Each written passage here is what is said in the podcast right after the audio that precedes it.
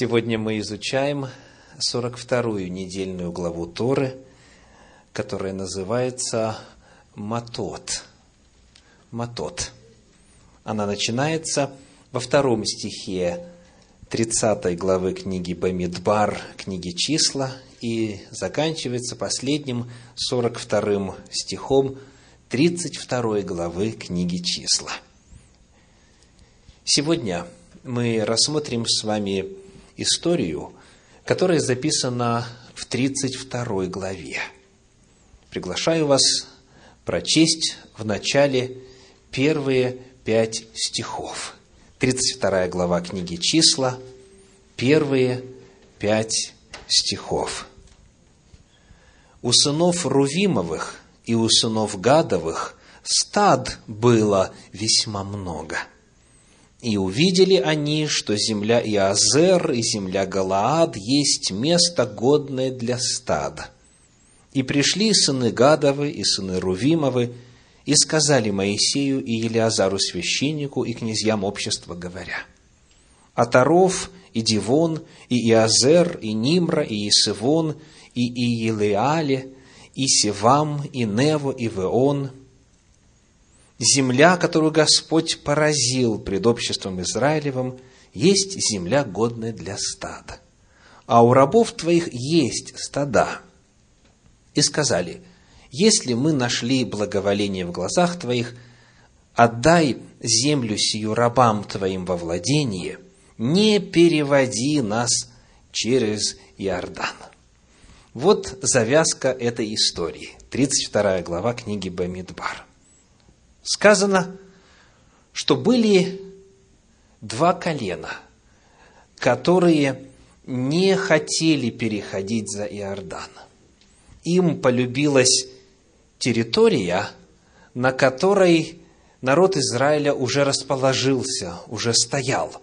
И эта территория, как сказано в четвертом стихе, это земля, которую Господь поразил пред обществом Израилевым. Давайте вспомним, что это за земля.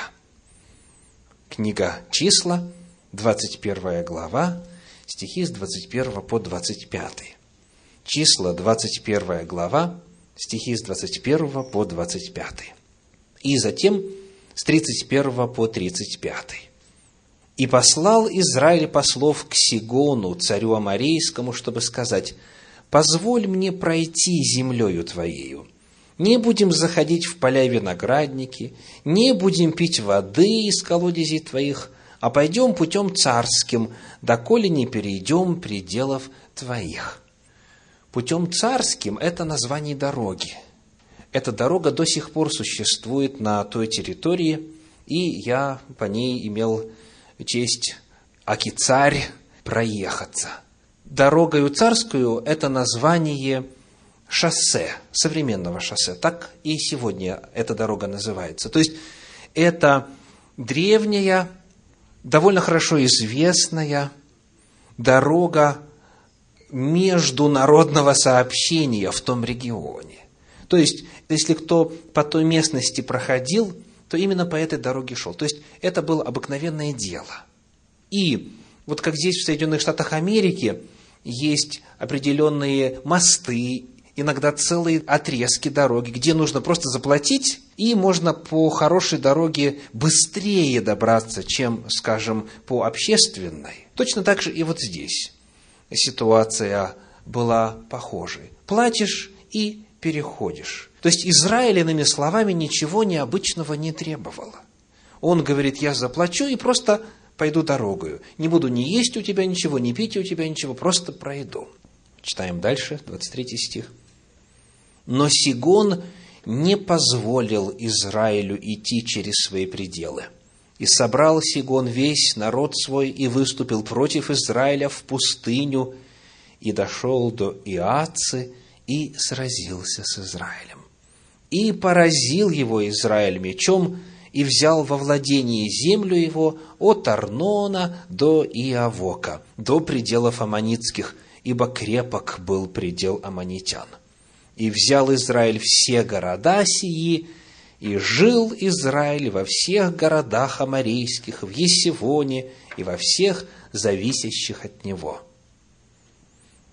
Вот так была в собственность Израиля получена эта земля. Дальше стихи с 31 по 35. «И жил Израиль в земле Амарийской. И послал Моисей высмотреть Иозер, и взяли селения, зависящие от него, и прогнали Амареев, которые в них были. И поворотили, и пошли к Васану, и выступил против них Ог, царь Васанский, самый весь народ его на сражение, к Едреи.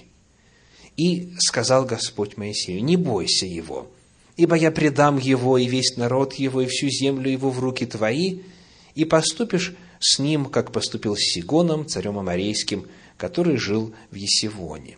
И поразили они его, и сынов его, и весь народ его, так что ни одного не осталось, и овладели землею его. И вот теперь 22 глава, 1 стих. «И отправились сыны Израилевы, и остановились на равнинах Маава при Иордане против Ерехона».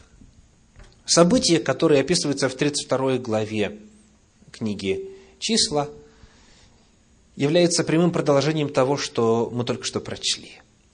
То есть Господь послал победу над двумя царями, и значительная территория, уже обжитая, уже благоустроенная, с инфраструктурой и так далее, и так далее, была Израилем занята. И вот пришла идея двум коленам такая. А зачем двигаться дальше? Переходить Иордан, а тут и наводнение не кстати. Как раз дело было около весны, и Иордан выходит из всех берегов своих. И вообще, в принципе, там столько еще укрепленных городов, и первый из них Ерихон, известный своими укреплениями и так далее.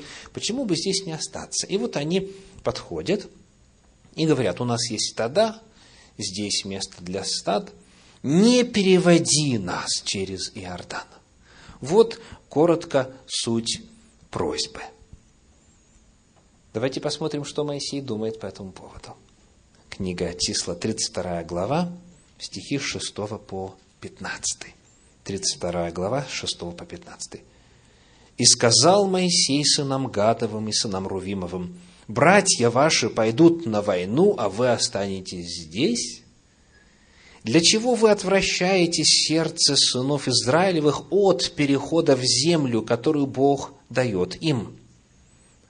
Так поступили отцы ваши, когда я посылал их из Кадес Варни для обозрения земли. Они доходили до долины Есхол и видели землю, и отвратили сердце сынов Израилевых, чтобы не шли они в землю, которую Господь дает им. И воспылал в тот день гнев Господа, и поклялся он, говоря, «Люди сии, вышедшие из Египта, от двадцати лет и выше не увидят земли, о которой я клялся Аврааму, Исааку и Иакову, потому что они не повиновались мне. Кроме Халева, сына Ефониина, кинезиянина, и Иисуса, сына Навина, потому что они повиновались Господу. И воспылал гнев Господа на Израиля, и водил он их по пустыне сорок лет, доколе не кончился весь род, сделавший зло в очах Господних. И вот, вместо отцов ваших восстали вы, отродье грешников, чтобы усилить еще ярость гнева Господня на Израиля. Если вы отвратитесь от него, то он опять оставит его в пустыне, и вы погубите весь народ. Итак, коротко говоря, какова реакция вождя?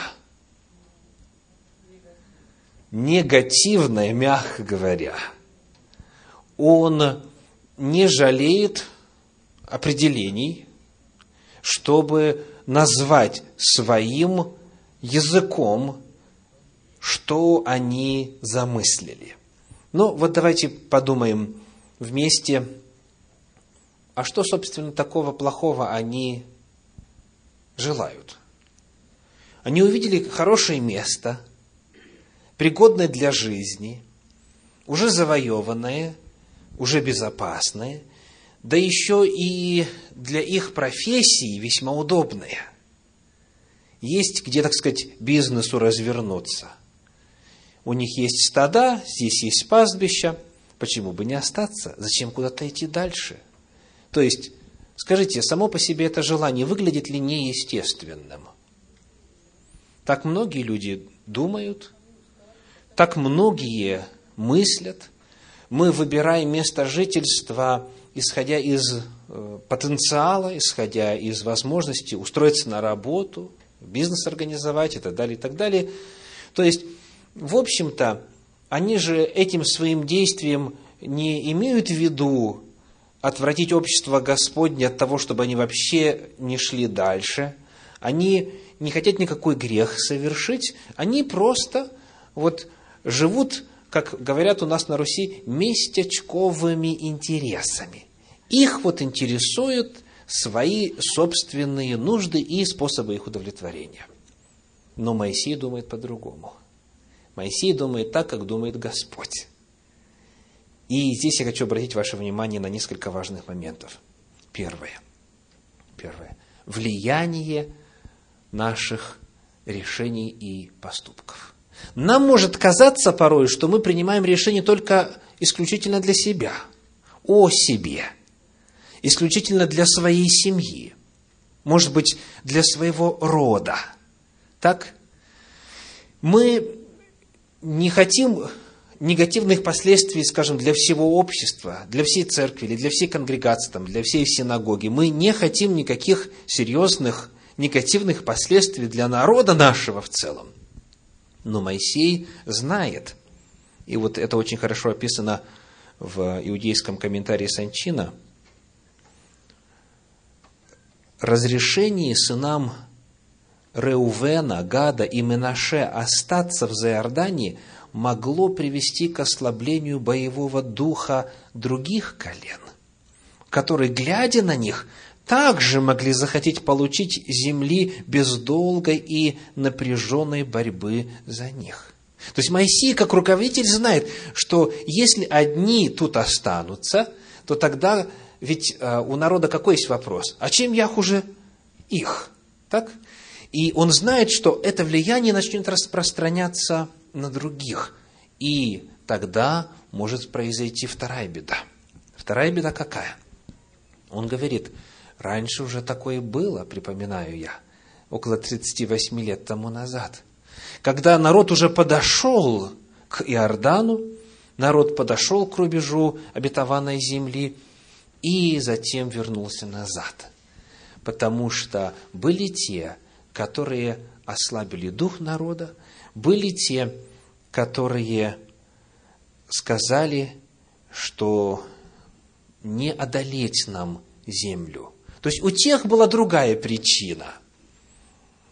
Представители колен Рувима и Гада об этом не помышляют, но история может повториться, потому что влияние может распространиться.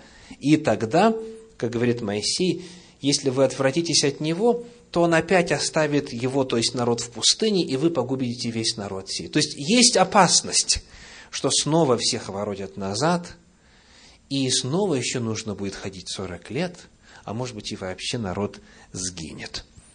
Итак, первое, что очень важно нам прямо сейчас увидеть.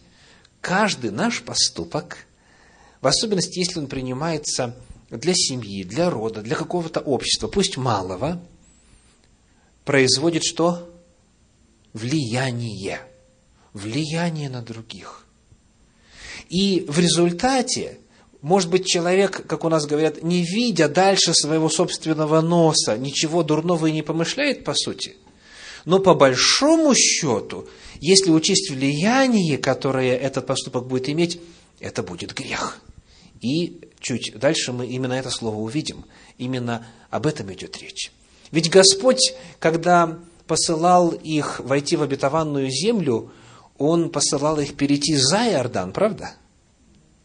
То есть остановиться на восточной стороне Иордана означает совершить грех, то есть нарушить волю Божию. Потому что воля Божия перейти через Иордан, перейти на другую сторону. И Моисей знает, что это недоброе влияние, хоть оно и по вроде бы безобидным мотивам само действие осуществляется, оно может привести к трагедии, к исчезновению всего народа. Итак, вот ответ Моисея. Он, ответ очень категоричный, ответ очень жесткий. Он говорит, нет, потому что может произойти то-то и то-то. Прецедент уже есть, говорит он, 40 лет назад вот такое уже было. Пойдемте дальше. 32 глава книги «Числа», стихи 16 по 24. «И подошли они к нему и сказали». Вот здесь интересно обратить внимание на смену сцены. Скажите, где они раньше стояли? Раз 16 стих говорит, и подошли они к нему, значит, раньше где они были?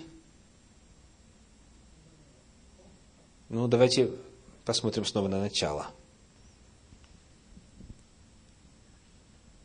32 глава, 2 стих.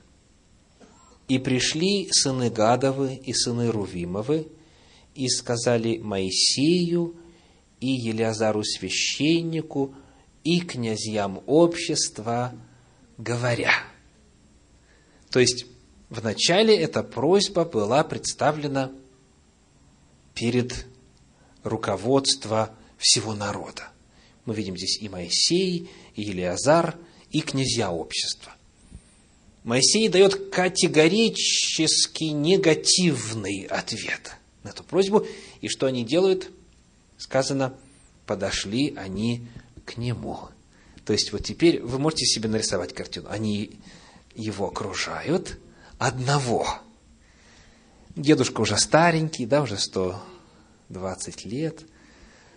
Я не знаю, что у них там было в, в, в мыслях, но, по крайней мере, они теперь вот делают шаг навстречу к нему и теперь, собственно, лично только с ним разговаривают, без участия прочих.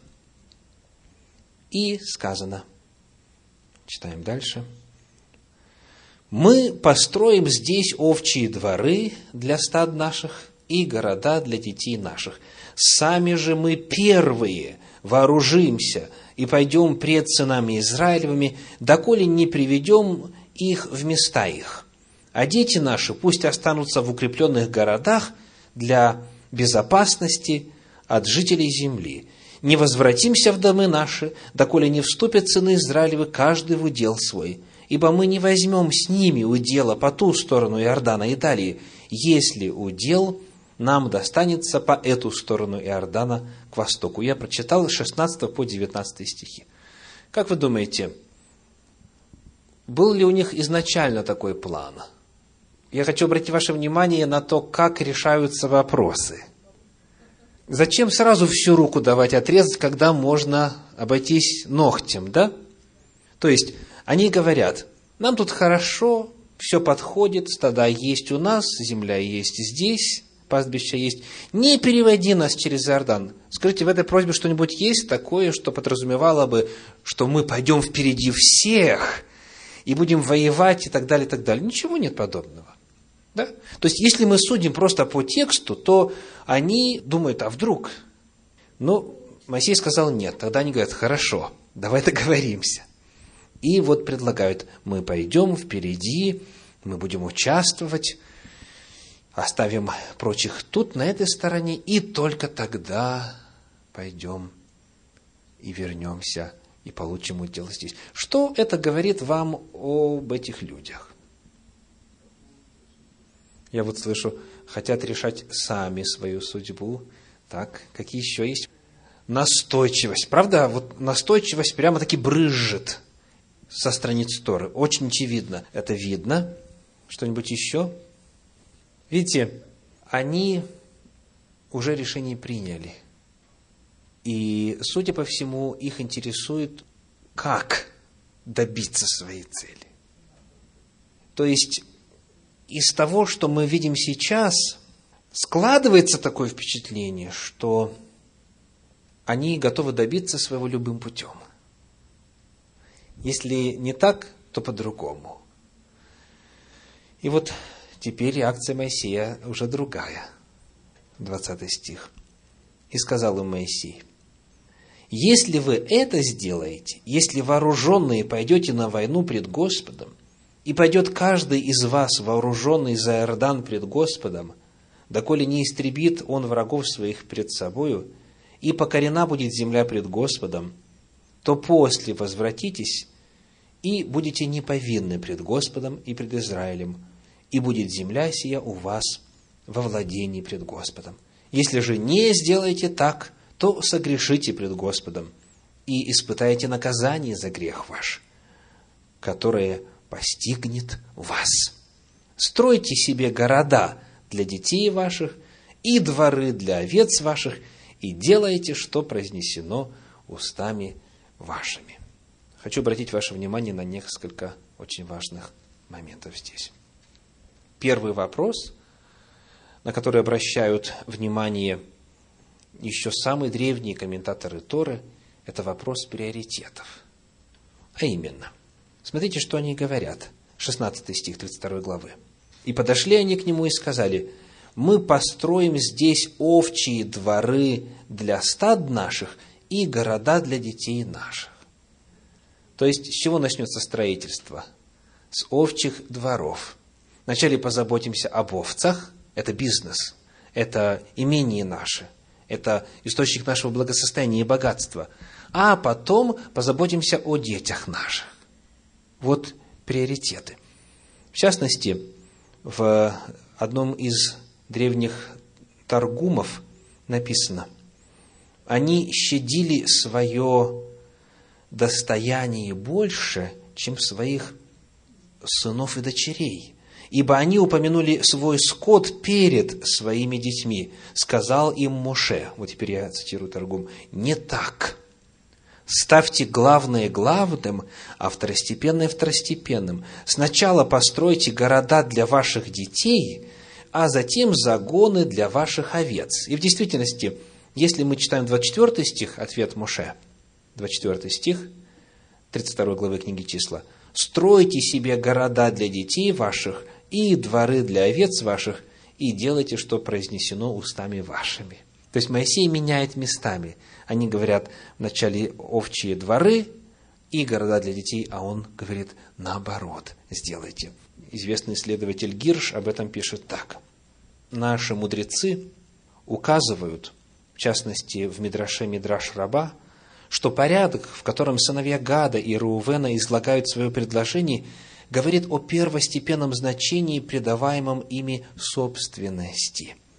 Их скот значит для них больше, чем их дети. Отсюда они сначала упоминают загоны для наших стад и лишь после – города для наших детей.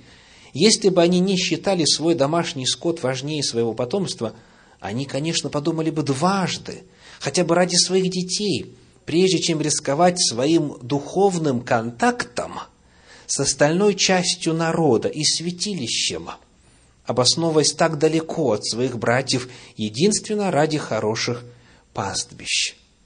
В своем ответе стих 24 Моше ставит на первое место заботу о детях – и просители, очевидно, обращают на это внимание, так как, подводя итоги, тоже упоминают детей и женщин перед домашними животными. То есть вот здесь Гирш два момента указывает. Первый, который мы уже упомянули, что скот был важнее, ради скота они, в общем-то, хотят остаться здесь, важнее детей. И Гирш говорит, если бы они о детях подумали, то они бы и, в принципе, не просили, потому что это значит быть оторванными от общества – это значит жить, в общем-то, за границей земли обетованной, той земли, которую Господь дал во владение. И дальше сказано, они не стали бы рисковать своим духовным контактом с остальной частью народа и со святилищем. И вот вследствие этого смещения приоритетов Моисей произносит очень интересную фразу. Переводчики синодального перевода попытались ее перевести, добавив одно слово. Послушайте 23 стих. Если же не сделаете так, то согрешите пред Господом и испытаете... Какое дальше слово идет у вас? Наказание. Как оно выглядит? Курсивом. Да, его нет в оригинале. И испытаете наказание за грех ваш, которое постигнет вас. Вот как Санчина переводит. Если же не сделаете так, то согрешите пред Богом. знайте, что это грех ваш, который постигнет вас. Еще раз. Знайте, что это грех ваш, который постигнет вас. Не наказание за грех, а грех. Грех ваш, вас же и постигнет. Вот как об этом пишет вновь классический иудейский комментарий. Несмотря на то, что Маше соглашается разрешить двум с половиной коленам занять территории к востоку от Иордана, он сообщает им, что в основе их поведения лежит недостаточное стремление к святости и недостаток желания вступить в ту страну, которую Всевышний отдал народу в наследный удел. И хотя их поведение не носит характер бунта, как вот было 40 лет назад, недостаток желания служить Всевышнему – постепенно приводит к тому, что человек перестает исполнять заповеди. В будущем недостаточное стремление посвятить свою жизнь исполнению повелений Творца приведет к тому, что греховность этих колен будет гораздо больше, нежели других семейств сынов Израиля. То есть грех этот, если его не искоренить, он что сделает? Он постигнет вас, дословно говорит подлинник этот грех постигнет вас. Какой грех? Вот этот грех, что они не хотят войти в обетованную землю, что они хотят остаться там, где им хорошо, вместо того, чтобы выполнить волю Божью. То есть то, что они хотят, то, чего они просят, Моше называет как? Грех. Прямо, ясно. И он говорит о последствиях, которые в будущем могут их, эти колена, постигнуть. Ну что ж, давайте посмотрим, постигли или не постигли. Книга Иисуса Навина, 22 глава. Иисуса Навина, 22 глава, начиная с первого стиха. Тогда Иисус призвал колено Рувимова, Гадова и половину колена Манасиина и сказал им, «Вы исполнили все, что повелел вам Моисей, раб Господень, и слушались слов моих во всем, что я приказывал вам. Вы не оставляли братьев своих в продолжении многих дней до сего дня, и исполнили, что надлежало исполнить по повелению Господа Бога вашего. Ныне Господь Бог ваш успокоил братьев ваших, как говорил им, «Итак, возвратитесь и пойдите в шатры ваши, в землю вашего владения, которую дал вам Моисей, раб Господень, за Иорданом. Только старайтесь тщательно исполнять заповеди и закон, который завещал вам Моисей, раб Господень, любить Господа, Бога вашего, ходить всеми путями Его, хранить заповеди Его, прилепляться к Нему и служить Ему всем сердцем вашим и всею душою вашу. Потом Иисус благословил их и отпустил их, и они разошлись по шатрам своим. Одной половине колена Манасина дал Моисей удел в Асане, а другой половине его дал Иисус удел с братьями его по эту сторону Иордана к западу. И когда отпускал их Иисус в шатры их и благословил их, то сказал им, «С великим богатством возвращайтесь вы в шатры ваши, с великим множеством скота, с серебром, с золотом, с медью и железом и с великим множеством одежд. Разделите же добычу, взятую врагов ваших, с братьями своими». И возвратились, девятый стих, и пошли сыны Рувимовы, и сыны Гадовы, и половина колена Манасиина от слов от сынов Израилевых из Селома, который в земле Ханаанской, чтобы идти в землю Ханаана, в землю своего владения – которую получили во владение по повелению Господню, данному через Моисея. И вот начинается беда. Пришедшие в окрестности Иордана, что в земле Ханаанской, сыны Рувимовы и сыны Гадовы и половина колена Манасина соорудили там подле Иордана жертвенник. Жертвенник большой по виду. И услышали сыны Израилевы, что говорят – вот сыны Рувимовы и сыны Гадовы половина колена Манасина соорудили жертвенник на земле Ханаанской в окрестностях Иордана на супротив сынов Израилевых.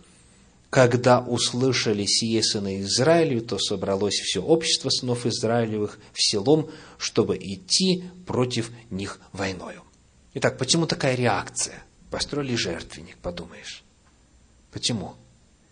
Потому что Тора категорически запрещает строить какие бы то ни было жертвенники, за исключением того жертвенника, который построен там, где стоит скиния.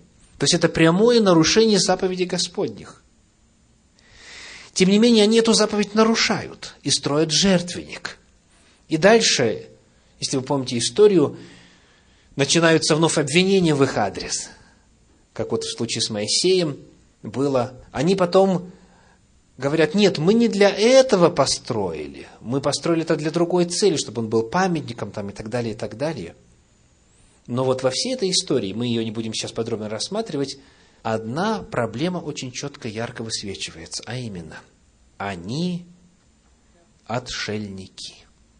Они отшельники. Они боятся, что в будущем у них не будет связи со святилищем, с храмом, со служением Богу. Они говорят, что в будущем может быть так, что сыны тех, кто перешел за Иордан, скажут сынам тех, кто остался на востоке Иордана, нет вам части в Господе. Я читаю 25 стих. Иисуса Навина, 22 глава, 25 стих. Давайте 24 25, чтобы было легче. Но мы сделали сие по опасению того, чтобы в последующее время не сказали ваши сыны нашим сынам, что вам до Господа Бога Израилева? Господь поставил пределом между нами и вами, сыны Рувимовы и сыны Гадовы, и Иордан. Нет вам части в Господе. Таким образом, ваши сыны не допустили бы наших сынов чтить Господа. Очень интересно, как в Священном Писании есть такая фраза, что из-за плечат тебя же твои же слова. Слышите, что они говорят? Господь, что дальше? Поставил пределом Иордан. Это правда или нет? Конечно. Это правда, так и есть. И они это понимают. Они это понимают. Они понимают, что есть опасность, что вот эти два с половиной колена, они будут оторванными от духовной жизни, вот от праздников, вообще от всего, что в обществе Господнем происходит. И в конечном итоге у их потомков не будет части в служении этому Богу. Грех ваш, он же вас накажет, сказал Моше. И вот прошли столетия. И, как пишет Ицхак Зильбер, потомки Гада, Реувена и Менаше были богаты. У них было много скота. Они дорожили своим имуществом и потому поселились вдали от остальных еврейских колен, чтобы их коровам и овцам достались более обширные тучные пастбища. Но зато им, жителям пограничных областей, чаще, чем другим коленам, приходилось отбиваться от нападений враждебных племен – Итак, вот постепенно начинают сказываться последствия этого выбора. Первый – это то, что появился грех, мы уже упомянули, жертвенник построили, этого нельзя было делать. Второе, исторически говоря, на них чаще всего нападали, потому что они на окраине, они, в принципе, далеко, и даже помощь им подать, и то трудно, потому что они на отшибе.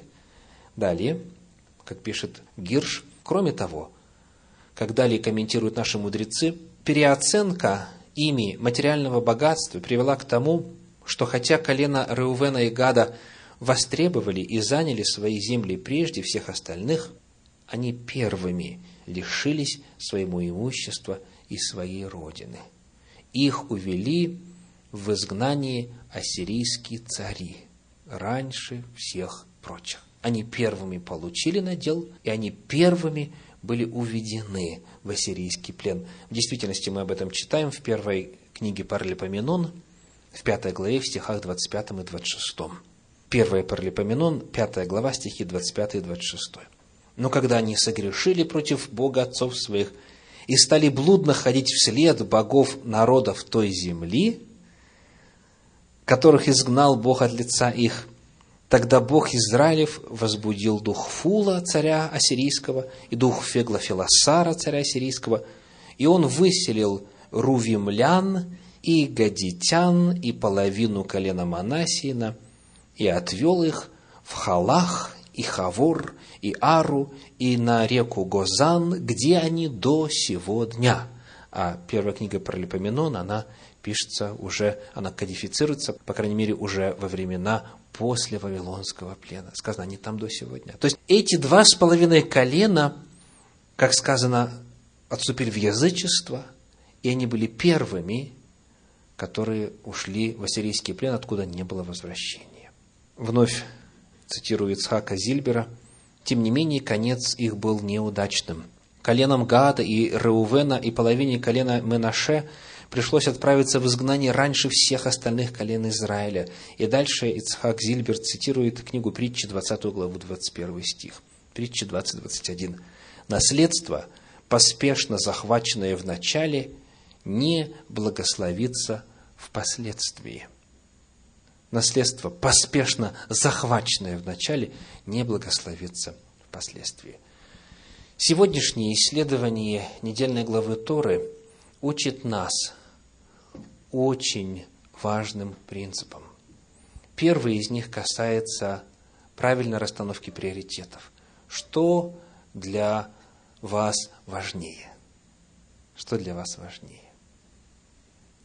Еще один вопрос. Какое влияние ваш личный выбор оказывает на общество вокруг вас? Третье. Какие последствия влечет за собой грех. Нужно ли будет Богу наказывать ваших потомков за ваши грехи?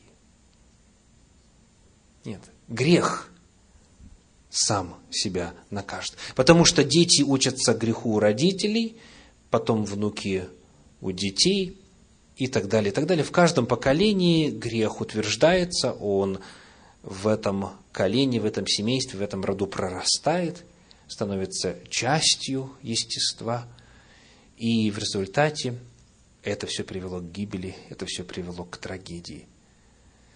Потому важно помнить слова, которые сказал Иешуа в Евангелии от Матфея в 6 главе, 24 стихе, Матфея 6, 24. «Никто не может служить двум господам, ибо или одного будет ненавидеть, а другого любить, или одному станет усердствовать, а другому не родить не можете служить Богу и мамоне.